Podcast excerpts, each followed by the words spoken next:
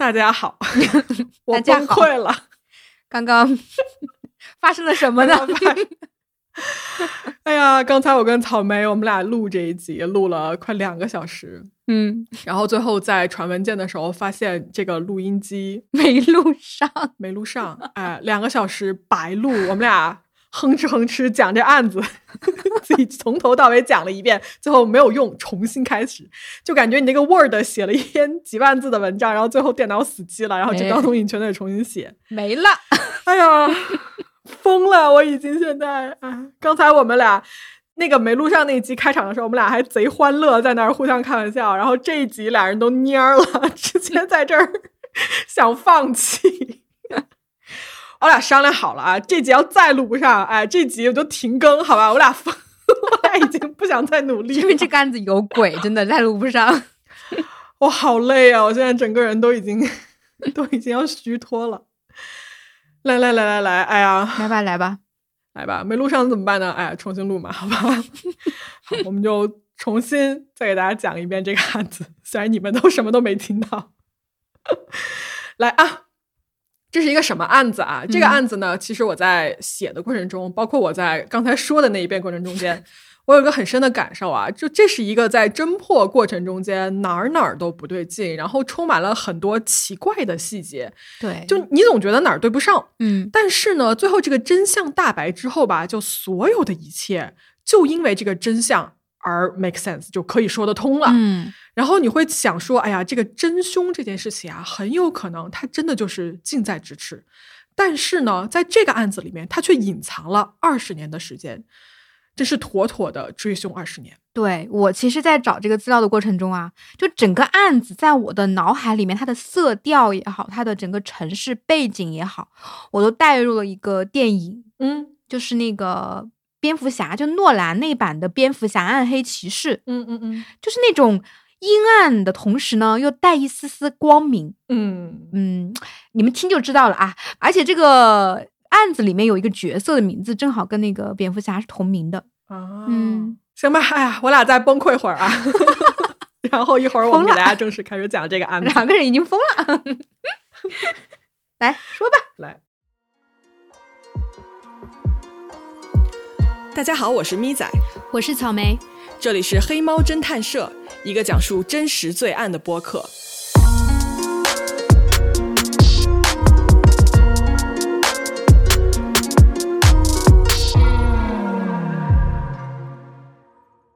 时间呢，我们来到一九八七年，地点呢是美国的肯塔基州的一个叫做 Central City 的地方，嗯中心镇是吧？中央镇还是什么中心市？反正 Central City 吧。嗯这个小镇呢，它是应该是人口普查呀，在二零一零年的时候是五千九百七十八个人，然后呢，在八七年的时候，就我往回查，八七年的时候呢是不到五千人，就相当小这么一个地方了。是它的总面积啊是十三平方公里，真的挺小的。大家想啊，这种小镇有一个很共通的地方，就是谁都认识谁，对吧？嗯你出门逛个街，满大街都是熟人，这种。是差不多，就嗯，跟我们家小区估计差不多大吧。肯定没有什么天通苑啊这种大型社区的人多。对对对，好，在这个小镇上呢，住着一个女孩儿啊，她的名字叫做 Karina Mullen。这是一个二十岁的女性，她呢是一位单身的母亲，然后带着一个两岁的女儿 Stephanie。Karina 是一九六七年的九月一号出生的，她呢没有出生在当地啊，她出生是在密苏里州一个叫做 San Luis 的城市。他们家一共有三个姐妹啊，她是最大的那一个，应该是。嗯那么在 Karina 十岁的时候，也就是一九七七年呢，他们全家就一起搬到了这个 Central City 这个地方。然后他的父母啊，在当地的一个离市中心比较远的一个农场吧，在那块儿，三姐妹就长大了。然后总体来说呢，Karina 的童年啊，过得其实还算不错。是，在十八岁的时候呢，Karina 她生了一个女儿，她的家人啊也没有因为说 Karina 什么未婚先孕啊就责怪她，其实她家人挺支持她的。嗯然后呢，爸妈也非常帮忙啊，帮她抚养女儿啊，照顾一些日常的生活什么的。在二十岁这一年啊，Karina 就决定说她要自己搬出来住。她呢在市中心找到了一个公寓，然后也找到了一个室友，这个室友叫做 Angela Smith。为什么找这个女孩给她当室友呢？因为这个 Angela 呀，她同样也是一个单亲的妈妈啊，所以那你想啊，这俩人有共同的经历嘛，所以可以聊得到一起去啊，所以两个人呢关系也很好。但是呢，这个公寓啊住了没多久，就不知道有什么事情。突然有一天啊 k a r i n 就说我要搬回去，重新跟我爸妈去一块住，就我不自己住了。嗯，具体什么原因不知道啊，有可能是照顾孩子照顾不过来，还是怎么着的。于是呢，在这一年的十月一号啊 k a r i n a 就跟他父母说，他说：“哎呀，我已经就我所有东西行李都已经打包好了，我今天晚上呢先把我女儿送过来，然后呢第二天我就自己然后跟着这些行李我一块再搬回去。”父母就说好，没问题，你就先把女儿送过来吧。于是啊，就在 Karina 准备打包呀、搬家等等这一系列事情的时候，出事儿了。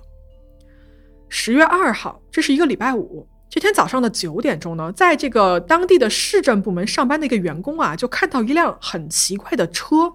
为什么很奇怪呢？就这个车停的位置是不让停车的，而且它停的就是歪歪扭扭，就很不对劲嘛。嗯嗯，你一看就说这车怎么在这儿？于是这个员工呢，他就往前啊，自己去就看了一眼，想说怎么回事这个车？哎，一看啊，不得了，他就马上拨打了九幺幺电话报警。那么接到报警之后呢，第一个到达现场的警官叫做 Billy Fields，这是他们小镇上一个很重要的警官啊，就是恶性事件啊什么的都是由这个警官来处理的。嗯，就专门办重案嘛。对。那么他到达现场之后呢，首先远看啊，这个车没有什么异样，就很正常。从外观上来看，而且它就是停的位置很奇怪。然后呢，这个车辆他们也查了一下这个车牌，发现说车辆也没有报失踪啊。这个车的外观呢也很良好，不像是比如说有人抢劫啊，把这个车窗打碎了什么的，什么都没有。警官呢就试图把这个车门打开，就拉了一下，发现说这个车门啊是锁了的。完了呢，后备箱也是锁了。但是啊，后备箱往地上在滴血哦，那很可能就是后备箱有问题嘛。于是警方呢就赶快找了人，就把这个锁，把后备箱这个锁打开。而就在这个后备箱的门被打开之后，在众人面前出现了血腥的一幕。这个后备箱里装着一具女尸，这一具女尸呢全身赤裸，她是用毯子裹起来的，然后呢是人是一个蜷缩的姿势。嗯，她这个血啊，身上的血啊，就是遍布全身。你甚至你猛地这么看一下，你都分不出来这个人的人种到底是什么样，就是白人、黑人还是什么的。而且呢，很明显可以看出来啊，这一具女尸生前是受过很多的虐待跟折磨的。她被刀刺过，然后她身上有很多的殴打的痕迹。他的脖子上啊，很明显有一刀，然后呢，身上有各种各样被殴打的这种伤，包括擦伤、刺伤，然后全身上下都是淤青，就各种伤口叠加呀，法医都分不清楚到底哪个伤口在哪儿，就是因为它全都混在一起了。这一具女尸呢，她的一个乳房也是被割掉了的，然后她的生殖器上也有严重的创伤，应该是被强奸过的，而且她的头部和脸部有很多次被这个钝器击打过的痕迹。我的天，这个凶手很凶残哎。对，你想啊，受了这么多非人的殴打跟虐待之后呢，这一具尸体啊，它真正的死因是什么呢？嗯，是他的鼻子在被打断之后，他这个血液和他的人体的一些组织啊，就呛进了他的呼吸道，最后是窒息而死的，就是他被自己的血给呛死的。我的天，而且你想啊，这个现场这么残忍嘛？但是他的尸检结果出来却显示说，这一具尸体里面没有过曾经喝过酒的痕迹，也没有什么药物或者是毒品，呃，能查出来一些微量的大麻，以及呢一些处方的止痛药。除了这些呢，其他什么都没有。那么你想，如此一个残忍的现场被发现了之后呢，就震惊了整个小镇。虽然这个小镇上啊，其实应该说它的犯罪率挺高的，这个小镇上毒品是非常严重的这么一个问题，但是呢，如此残忍的谋杀案却不常见。嗯，那这个死者的身份是嗯，死者的身份很快就得到了确定，就是我们刚才提到的这一位二十岁的 Corina Mullen。那么，警方立刻展开了对这个案子的调查。首先啊，负责调查这个案子的警探 Billy 呢，他就开始走访嘛。其实这个案子对 Billy 本人来说也非常的重要，因为啊，这个镇子它小，你知道吗？就谁都认识谁。嗯死者 Karina 跟 Billy 他们俩也是朋友，因为死者 Karina 曾经在警察局做过一些类似于文秘或者什么这种志愿的社区服务的工作啊，所以呢，找到真凶这件事情啊，对警探 Billy 来说也很重要。嗯嗯，确实是一个小地方。对，好，警察呢就先来到了 Karina 的公寓。这个公寓啊是一个叫做 Hillwood Village 的地方啊，它一共是有六栋那种小房子，然后每个小房子呢是两层啊。这个六栋房子中间还有一个什么绿色的草坪啊，然后还有一个什么大家一起的一个停车场。公寓本身啊其实很小的，那你要看哦，这个 Karina 跟 Angela 这两个室友，他们的卧室是连在一起的，中间只有一个就是很薄的一个墙隔开。嗯。那么警察呢，到了 Karina 的这个家里面呢，一看啊，就发现说，哎呀，不得了，Karina 这个卧室里面全都是血，就是床上、墙上，包括地板上，到处都是血迹，很有可能呢，这个地方才是第一案发现场。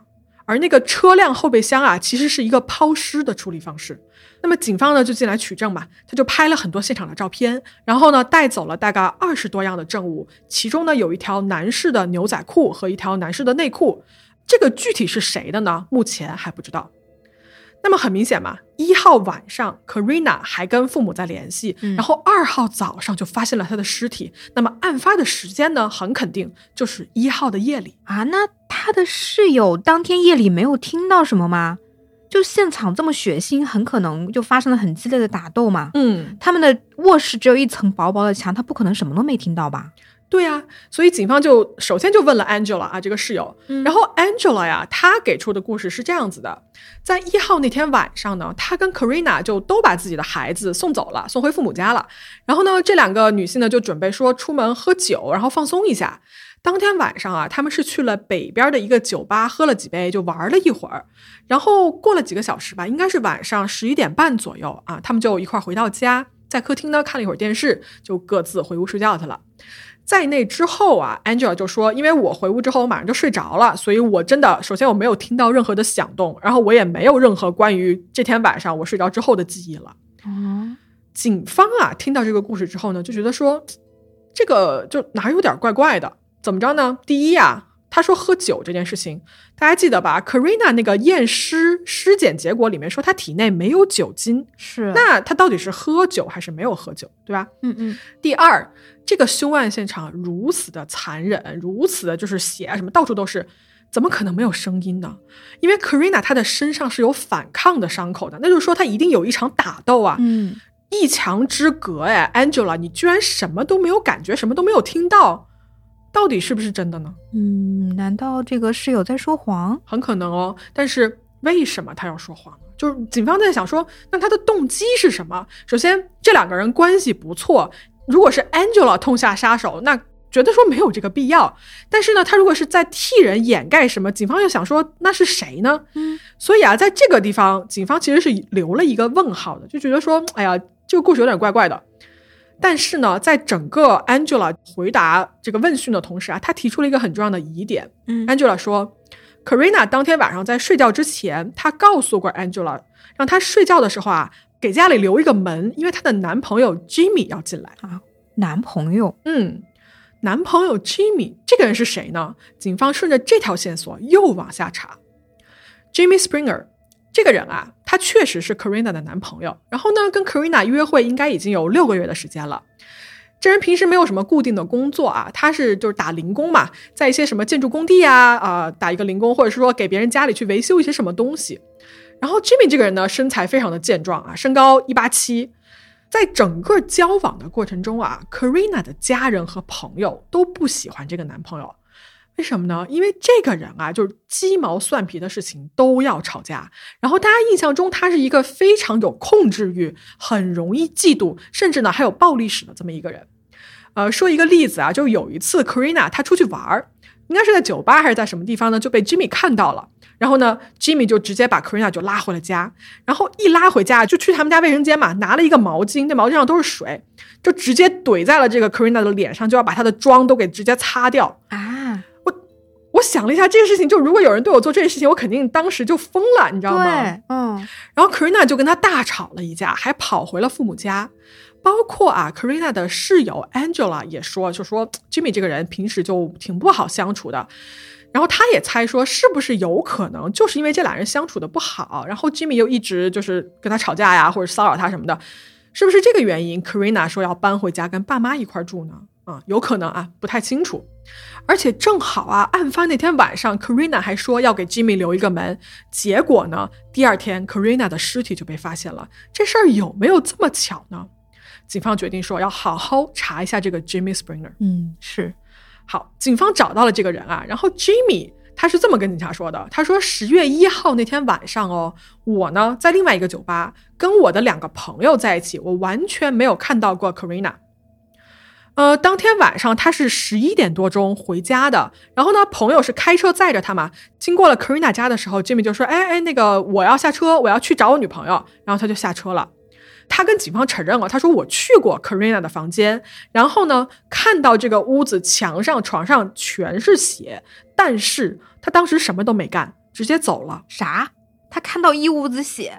然后走了，嗯，也没报警，没有，就是走了是什么鬼啊？就这是正常人的做法吗？就正常人不应该是要不你就报警，对吧？要不你联系 Karina 的家人或者怎么样的？对呀。但 Jimmy 就没有，他说我看到他不在家，我就去市中心找人，但是我又没有找到。Hello，市中心你怎么找人啊？人海茫茫的。嗯。然后他说我找不到之后呢，我就去朋友家过了一夜，然后就就没了。我这一天晚上就是这么过的。然后哦，Jimmy 还补充说：“我平时跟 Karina 我们俩关系很好，你们不要听那些人乱说啊。我们我们一直都是很好的一个就是男女朋友的关系。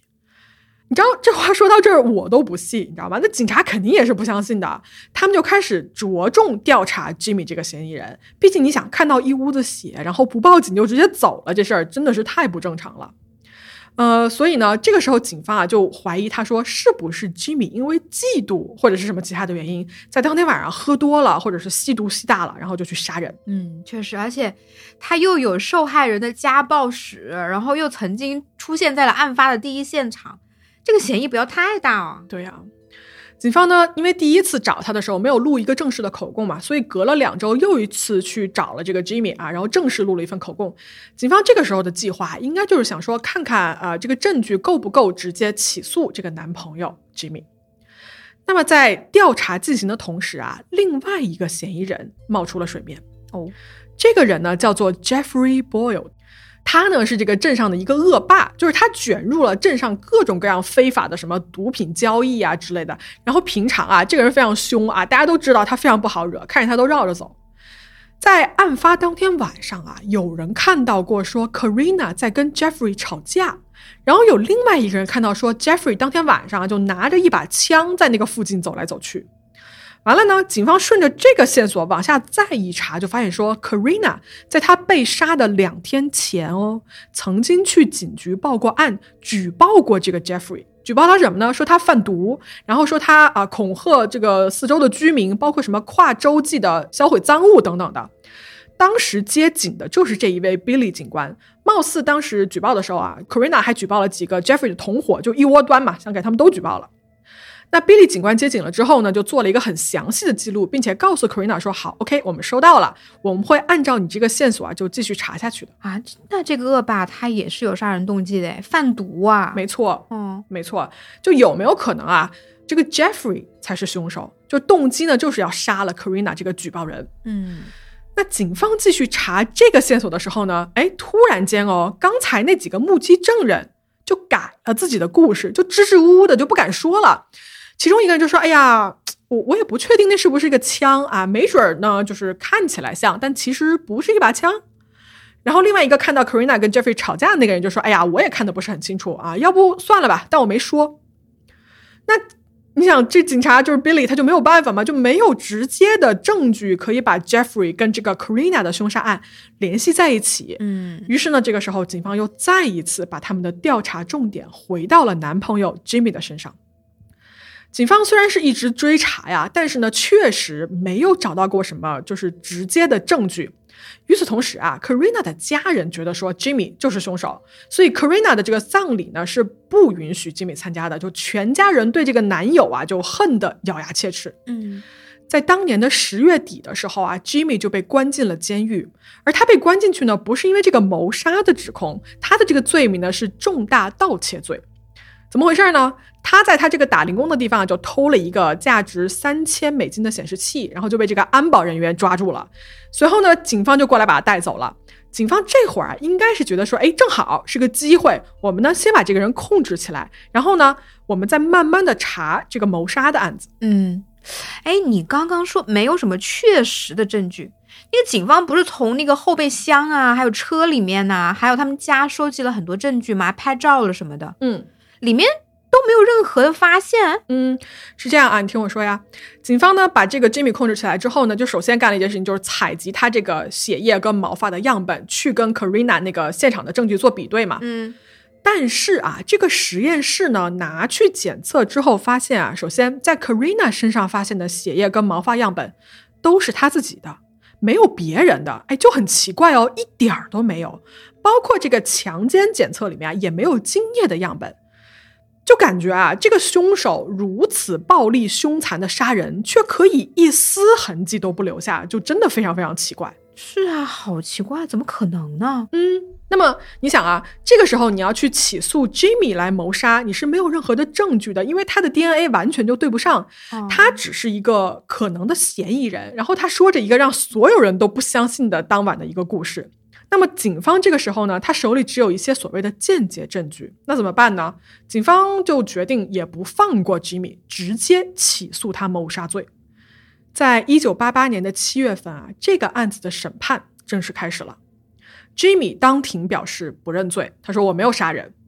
那法庭上呢，检方就传唤了多位证人，这些人里面呢，就有人指出说，哎呀，我们好像当天晚上哦，看到说 Jimmy 你在跟 Karina 在同一辆车上，完了 Jimmy 这边就当庭否认说你撒谎啊，我根本就没有。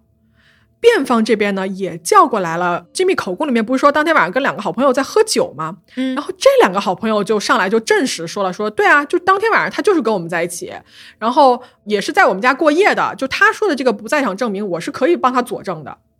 但是因为啊没有任何的直接证据，就没有任何实锤来把 Jimmy 定在这个谋杀的这个罪名上，所以呢，法庭上啊两边辩论的非常激烈，你也不知道到底谁在说真话，谁在说谎。这个审判呢持续了三天的时间，最后啊陪审团花了大概一个多小时，他们就得出了一个一致的决定，说因为证据不足的缘故，他们认为啊 Jimmy 的谋杀罪指控不成立，Jimmy 被当庭无罪释放。那么 Karina 的家人得知这个消息之后呢，就崩溃了嘛，啊，然后这个时候警方也告诉 Karina 的家人说，这个案子查到这儿啊，除非有这种新的证据或者是非常有力的证人出现，不然呢，我们也不会再查下去了，就会暂停了。为什么呢？因为警方觉得说。凶手其实我们都知道是谁，但是呢，因为我们就是没有证据给他判有罪，所以我们也就是你让我再追查凶手，没有什么好追查的，就是他嘛，就这个意思。嗯所以在一九八八年的十二月份啊，警方就归还了 Karina 的那一辆车给他的父母。哎，大家想啊，这个绝望的这个父母吧，拿到车之后就决定说，他们自己再去检查一遍。这个车里呢，你打开啊，可以看到说散落着各种各样的物品埋在地上。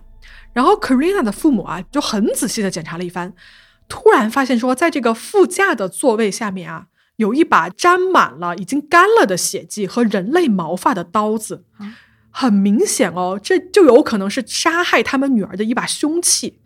等一下，杀人凶器还在车里，那这个凶器他没有在作为证据吗？审判的时候，对呀、就他们父母就心想说。真的假的？就一辆车你们都没搜干净，还让我们来搜，然后凶器你都可以漏掉，就警方你们查案也太马虎了。对呀、这搞啥呢？警察？所以他们就立刻跟警方联系，然后呢，把这个刀啊就交给了负责本案的 Billy 警官手里。警方就立刻跟他们的父母就道歉啊，就说：“哎呀，真的是很抱歉，很抱歉，这个刀子啊，因为被卡在了这个副驾的座位下面嘛，确实是我们的工作疏忽，非常对不起。”然后这个凶器呢，就立刻被送到了州政府的这个实验室进行一个检查。然而到了第二年的年初啊，检查结果返回来说，在这把刀上没有发现任何有价值的线索。嗯，这个警察华贵倒是挺快的，但是最后啥也没有找出来，也太不可思议了吧？对呀、就不是还有血吗？还有什么毛发吗？哦对吧？怎么会什么都没有呢？是呀，哎呀，这 Karina 的父母也觉得非常不可思议，但是呢，他们没有停下为女儿寻找真相的脚步。Karina 的爸妈就开始自己查案子，他们就去跟这个 Central City 的每一个邻居都去交谈，想问问说当天晚上他们看到了什么，听到了什么，并且呢，他们还跟负责这个案子的警探 Billy 一起坐下来，他们一个一个线索去排查。与此同时呢，Karina 的父母呢也在这个司法系统里面为女儿请愿，觉得说一定要为女儿的死呢找一个交代，就凶手是谁一定要找出来。而 Billy 警官呢也跟 Karina 的父母保证说，在自己的权力范围之内，要追查到底，要把这个杀害 Karina 的真凶绳之于法。时间啊就这么慢慢的过去了，在接下来的几年里面呢，Karina 这个案子啊就慢慢的就冷下去了，它的关注度呢也越来越少。尽管他的父母啊一直在很努力的让大家都关注这个案子，但是确实不得不说，注意力肯定是降下去了的。在 Karina 死后，应该是两年多的时间啊，在九零年的一月份，当地的这个治安官啊迎来了重新的选举。那竞选这个位置的这个候选人呢，叫做 Wayne Moore。他在竞选的时候就游说嘛，他说如果我赢了，我就要重新调查这个臭名昭著的 Karina 的这个悬案。而最后啊，Wayne 确实在这个竞选中获胜了。那他获胜之后呢，就言出必行，重新开启了这个 Karina 案的调查。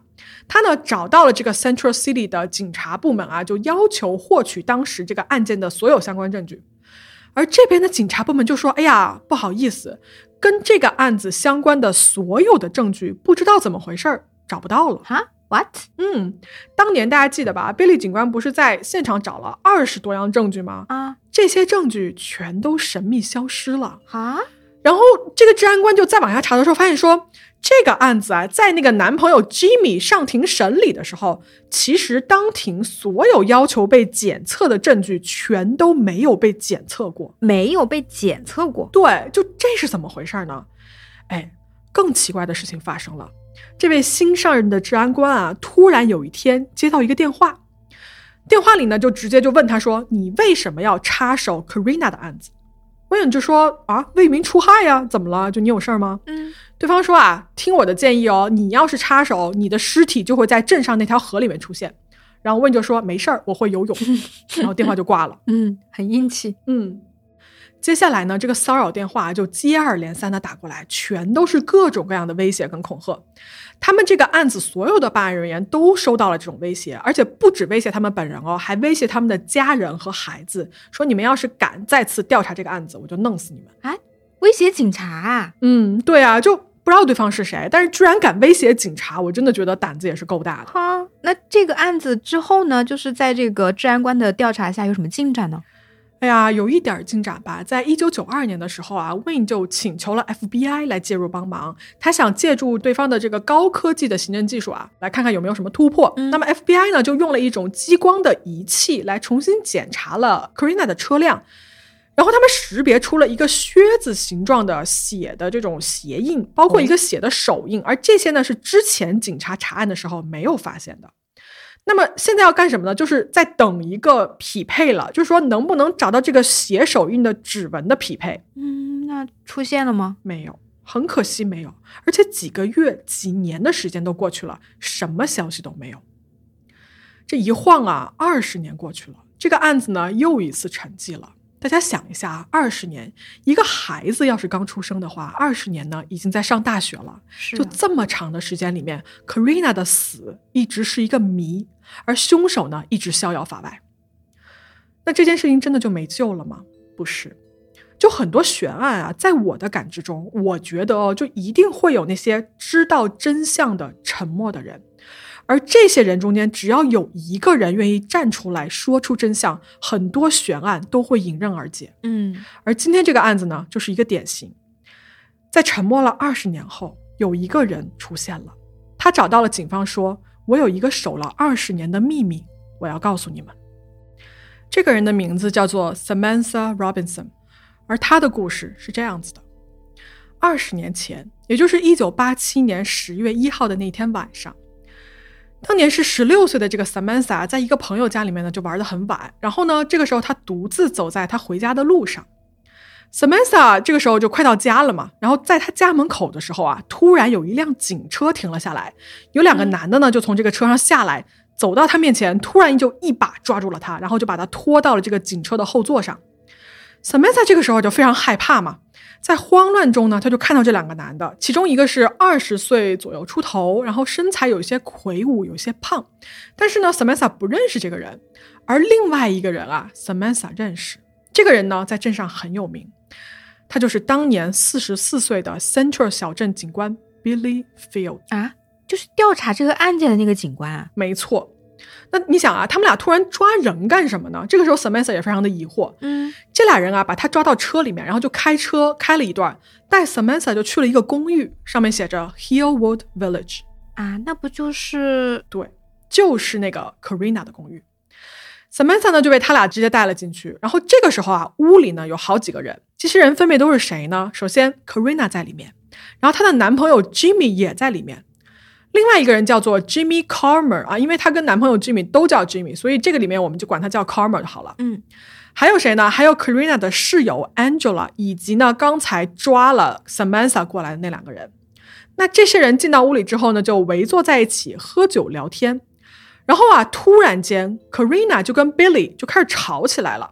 Samantha 就回忆说：“他说，哎呀，我记得不是特别清楚这俩人具体吵什么。”貌似是听到 Karina 说说她怀孕了，然后怀的这个孩子是 Billy 的。好，那么随着这个吵架呀进一步升级呢，Billy 就抓着 Karina 去了他的卧室，紧随其后啊就几个男的全都过去了。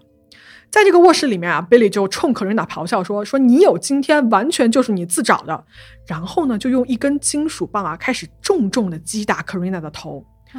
在这个时候啊，就当下我旁边有一个男的就摁住了吓得不行的 Samantha，就逼着他看 Karina 被人群殴的画面。然后呢，Billy 就当着所有人的面强奸了 Karina，而且这个当中啊，殴打也一直没有停止。在那之后啊，Carmer 跟另外一个男的呢也加入了殴打 Karina 的行列，并且分别啊对 Karina 进行了轮奸。其实我插一句啊，这里面不是有一个就是 Samantha 不认识的那个男的吗？嗯，哎，其实这个人呢，就是我们之前提到的那个 Jeffrey Boyle，就是镇上那个贩毒的恶霸，之前被 Karina 举报过的那个人啊，这个人也在现场。嗯，哎，现场那个男友 Jimmy 不也在现场吗？他就这么看着自己女朋友被打呀。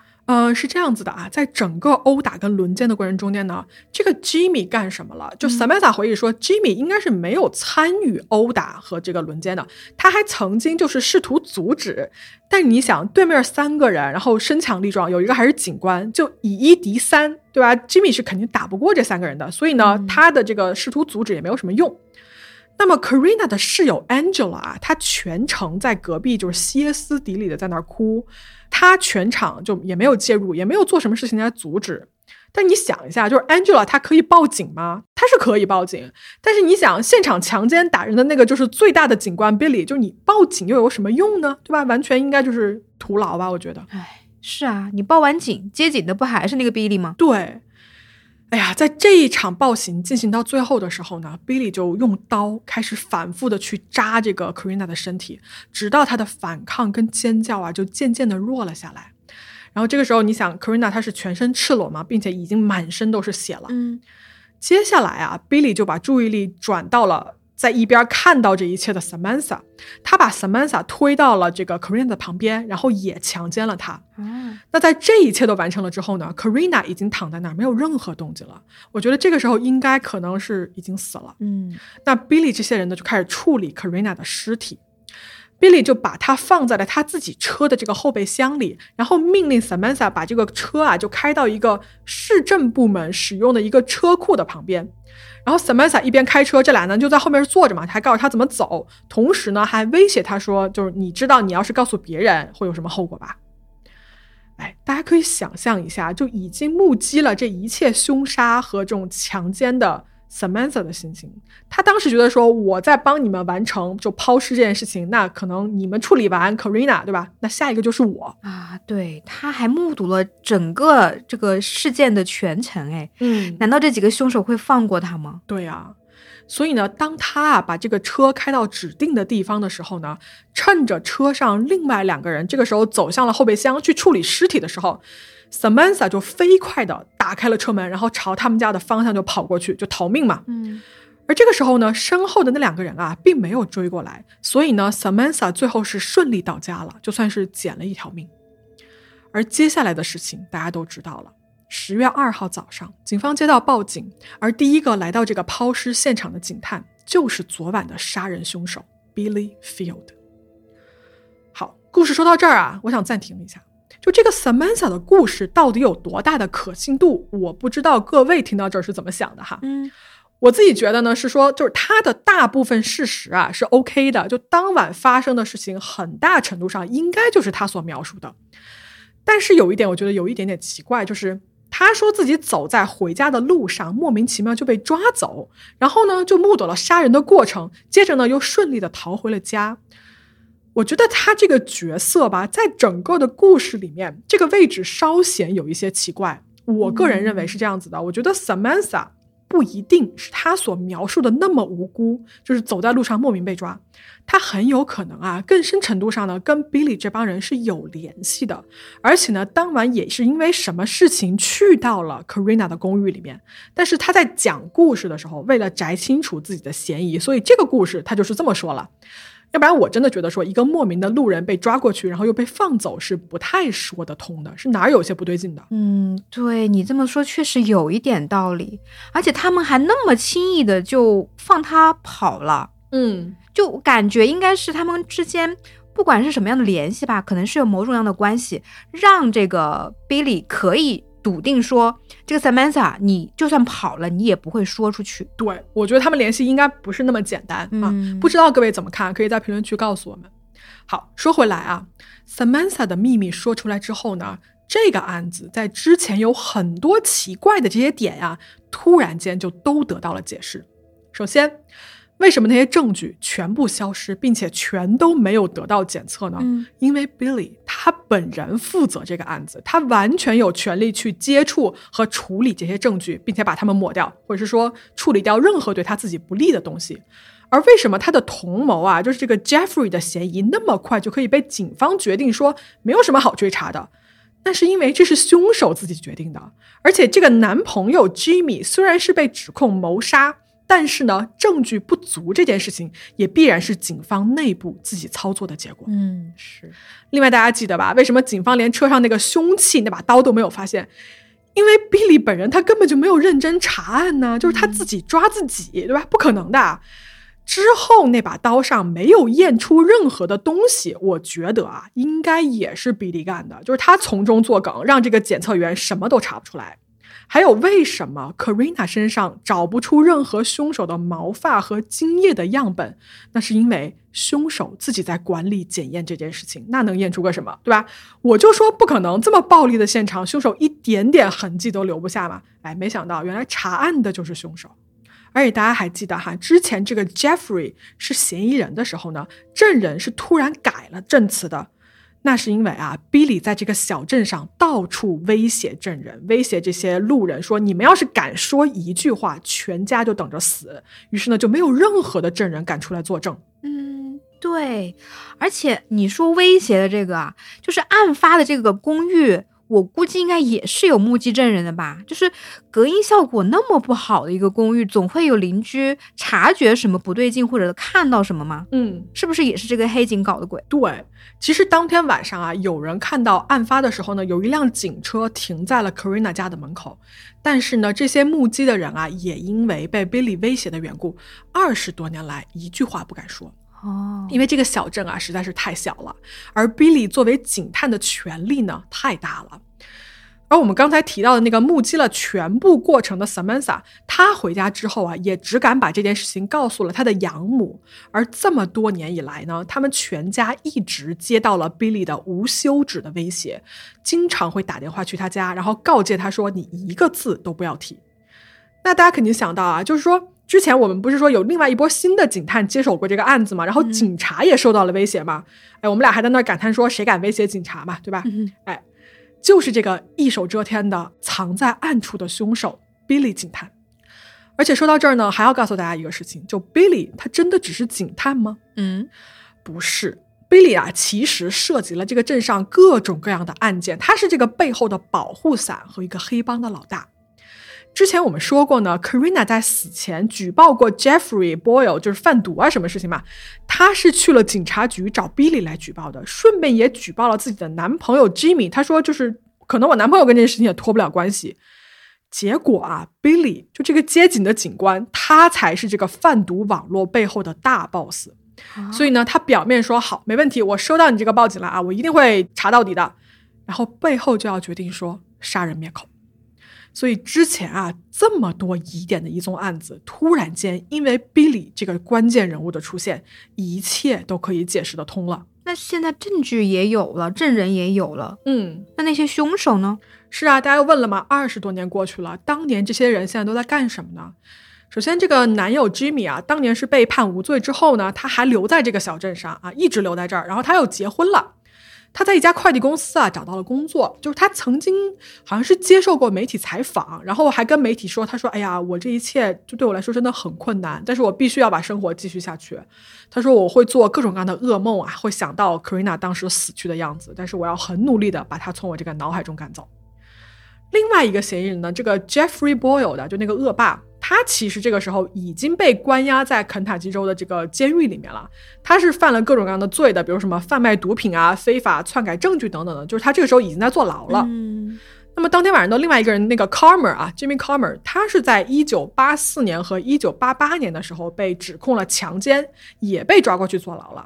但是这个案子啊，翻案的这个时候，零六年的时候他已经自由了，就被释放了。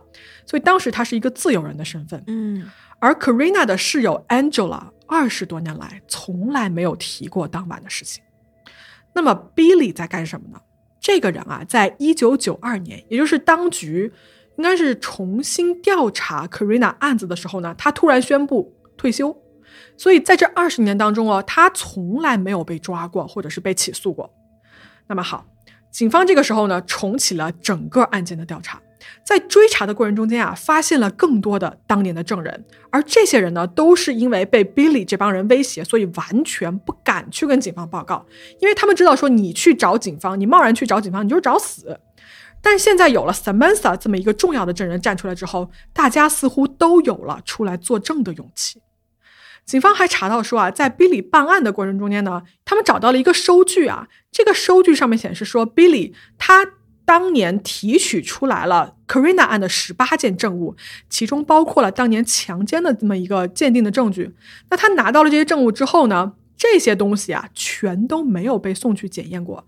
这些东西最后去哪儿了？没有人知道啊，只有 Billy 一个人知道。我猜啊，应该就是被销毁了。嗯，啊，我记得你前面说他们两个人之间是认识的。嗯，那所以这起案件到底是为什么呢？就是动机是什么呢？杀他的动机是什么呢？呃，首先是这个样子，就这俩人是什么关系？你想，他还说他怀他的孩子嘛？其实当时大家都知道，就是 Karina 跟 Billy 是有一些说不明扯不清的关系在的。哦，但是 Karina 知不知道 Billy 是一个黑帮贩毒大佬的这么一个身份呢？我觉得 Karina 肯定是不知道的，因为他要知道，他就不会去他那儿举报了嘛，对吧？那你说？她是不是因为她吵架的时候不是说她怀孕了吗？是 Billy 的孩子吗？但是她的这个尸体啊，检验的时候没有发现过相关的结果，但也有可能是当时法医没有去验。嗯，但是呢，就是她怀孕这件事情现在就不知道是真的还是假的，有可能是她怀疑她自己怀孕，所以这部分事情到现在是没有办法证实的。那说回来啊，就是动机到底是为什么？Billy 杀 Karina 的动机呢？因为首先啊，是 Karina 举报了这个他运营的所谓的这个毒品的网络。那第二呢，就是怀孕的事情，让他觉得啊，这个女人太麻烦了，必须要铲除掉。哇塞，这个确实挺黑帮思维的。嗯，好，有了这些新的证据啊，肯塔基州呢这边警方就于二零零六年的十一月二号就实施逮捕，就把这个 Billy Field 呢就抓捕归案了。六十三岁的退休警官 Billy Field 被指控犯有一级谋杀罪、强奸罪、绑架罪和篡改证据罪。他还因为袭击了目击者 Samantha 而被指控了另外一项强奸罪。当晚，他那个同伙 Jimmy Carmer 啊，也是被指控犯有一级谋杀、强奸、绑架罪的。这个 Carmer 呢，他在被捕的过程中间哦，很坚持的说：“他说我不是谋杀犯，也不是强奸犯，或者是绑架犯。”我绝不接受你们所谓的什么 DNA 测试或者是测谎仪测试，我不需要。哎，我是清白的，我对 Karina 这件事情一无所知，你们肯定是抓错人了。好，这个 Jeffrey 呢，Jeffrey Boyle，因为这个人，我刚刚已经说了嘛，他当年已经在牢里了嘛，所以他倒是不需要警方再去逮捕。但是呢，他在蹲大牢的时候呢，也被同时指控了强奸、绑架和谋杀罪。而 Karina 的室友啊，当时已经是四十九岁了，这个 Angela Smith 也被逮捕了。嗯，是什么呢？因为当时啊，他在强奸包括谋杀发生的时候呢，他人是在场的，但是他从未试图干预或者试图阻止，所以呢，他被指控为强奸、绑架和谋杀的共犯。唉，就等于现在 Karina 的家人才知道这个凶手是谁呀、嗯，那他们得多崩溃啊！对呀、你想啊，Karina 家人这个震惊程度啊，大家可想而知。就 Billy 这个警探哦，无数次的跟 Karina 的爸爸坐在他们家的这个厨房的桌子上，跟他们家人就一起来分析案情，并且呢，对着他们家人发誓说要找到凶手。但是他们没有想到的是，这么多年来，凶手一直都在他们眼前。唉，哎呀，但是尽管如此吧，Karina 的家人呢还是很高兴，毕竟二十年了，凶手终于找到了。嗯，是，那么接下来呢，就是对这几个人的审判了。在这个审判的正式开始之前啊，Angela 就这个室友的三项指控被撤销了。咋了呢？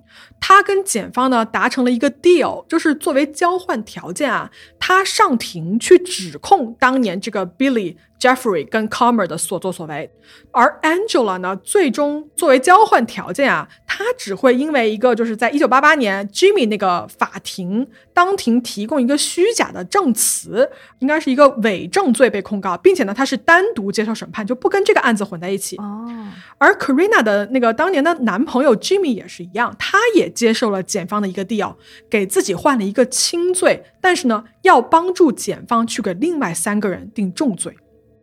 在二零零九年的四月二十一号，Billy Field、Jeffrey Boyle 跟 Jimmy Comer 呢，这三个人啊，戴着手铐，穿着我们那个美剧里面经常看到的那个橙色的连体衣啊，就进入了法庭。嗯，在庭上啊，Samantha 出现在了证人席里面。他呢重新讲了一遍他的故事，但是就在他讲完故事之后呢，这个辩方啊就立刻站出来反对，说这个故事是你编的，没有任何的可信度。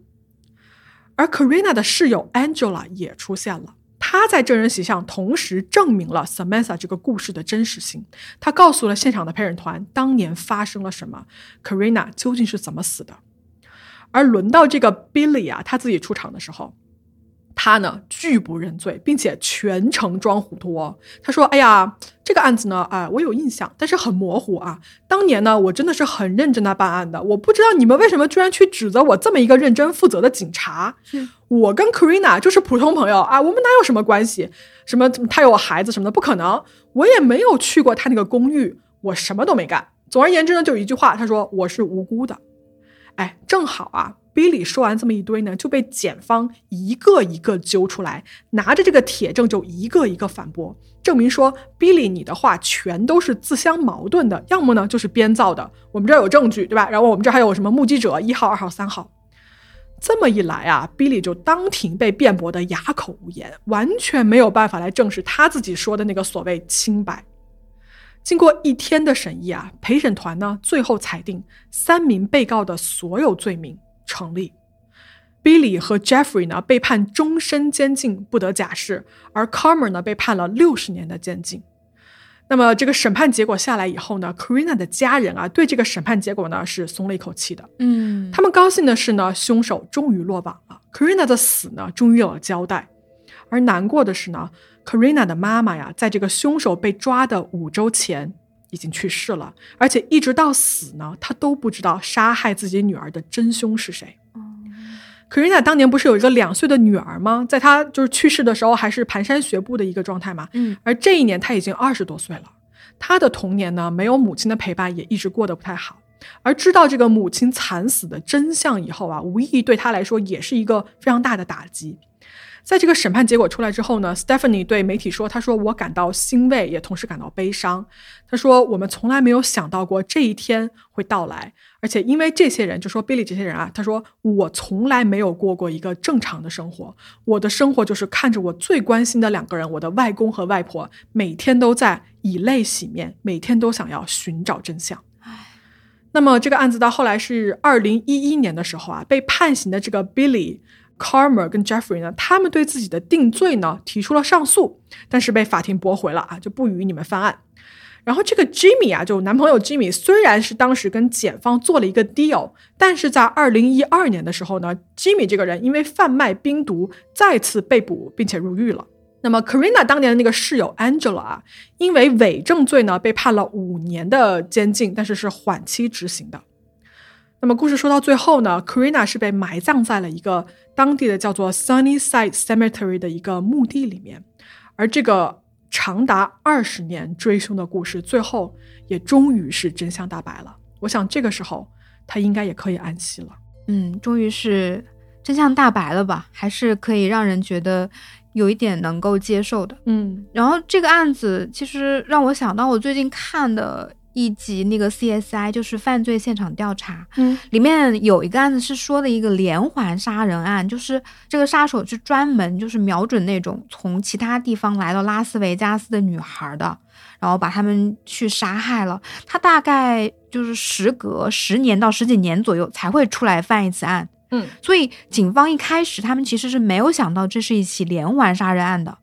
就直到 CSI 他们接手了最新发生的一个案件之后呢，就通过一些现代化的这种刑侦手段嘛，就发现了啊，这应该是一起连环杀人案。嗯然后呢，他们就把那些过去的那些卷宗啊都拿出来了，就是八几年的卷宗啊，九零年代的卷宗啊。然后我印象比较深刻就是。他们不同时期的这种卷宗其实特点非常明显，就是那种八十年代的那种卷宗，嗯，案件那个调查人员在卷宗上就写了一句话，就是大概的描述了一下现场之后，就觉得啊，这是一起凶案，但是我们找不到凶手，而又结案了，就就是那个年代确实他没有那么多的刑侦技术，他完全就靠办案人员怎么说吧，就是嗯直觉就结案了。然后那个九十年代的卷宗呢，就是非常详细，那个警员能看得出来，这个办案的这个警员是非常非常的仔细去了解，列出了各种的疑点，然后细节也非常的仔细的，但是。最后也没有查出来什么结果，因为也是受制于就要不就行政技术啊，或者是其他一些原因吧。然后终于到了零零年，也就是这个 CSI 拍的那个年代嘛，就是零几年吧。那个时候有了 DNA 啊，然后还有各种那种花式的那种刑侦手段。那你总觉得啊，到了零零几年了，这个现代刑侦剧这么发达了，是不是犯人就可以找到了呢？没有，嗯就这集直到最后结束都没有，就是这个案子都没有破。就我大概知道他们想表达就是什么呢？就是说，不管你刑侦技术怎么样的进步，然后你不管你警方多么的努力，就总会是有坏人他会去钻空子的。但即便如此的情况下，也不能够就是阻止我们去寻找真相的脚步，大概是这么一个意思。我觉得今天这个案子其实，呃，某种程度上也证明了说你不能够停止寻找真相的脚步吧。嗯，哎，这个案子我讲到最后啊，其实我想说，就是你想象一下那个小镇的居民，包括所有当时目击到这个案子的时候，这些人他们其实心里很清楚，警方可能就是凶手，嗯，但是呢，他们又没有任何伸张正义的渠道，因为其实美国这种类型的案子还蛮多的，就是杀人的凶手就是警察本人。对然后如果你去报案的话呢，来查案的就是这个凶手本人，或者是说这些凶手的同事，那他们就会各种各样的包庇这个凶手。对，然后导致受害人真的就是没有办法得到自己想要的一个公正、公平的一个处理结果跟对待，所以这种情况我真的想，哇、我想象了一下，我真的觉得好绝望啊！嗯，对，你看什么样子的力量可以让他们把一个秘密隐藏二十年啊？那肯定是恐惧啊是，那没有其他的那个原因了，是吧？嗯，不知道大家听到这儿，呃，有没有什么感想哈？要是有的话，可以在评论区跟我们聊一聊。嗯，对，然后我们这个案子录了两遍啊，啊到这儿，希望我们一会儿看到的时候是它是录上了的，啊，行吧？啊，就给大家讲到这儿了啊。然后我们，我我我我得喝口水休息休息。那我们就下期再见吧，朋友们啊，嗯拜拜。拜拜。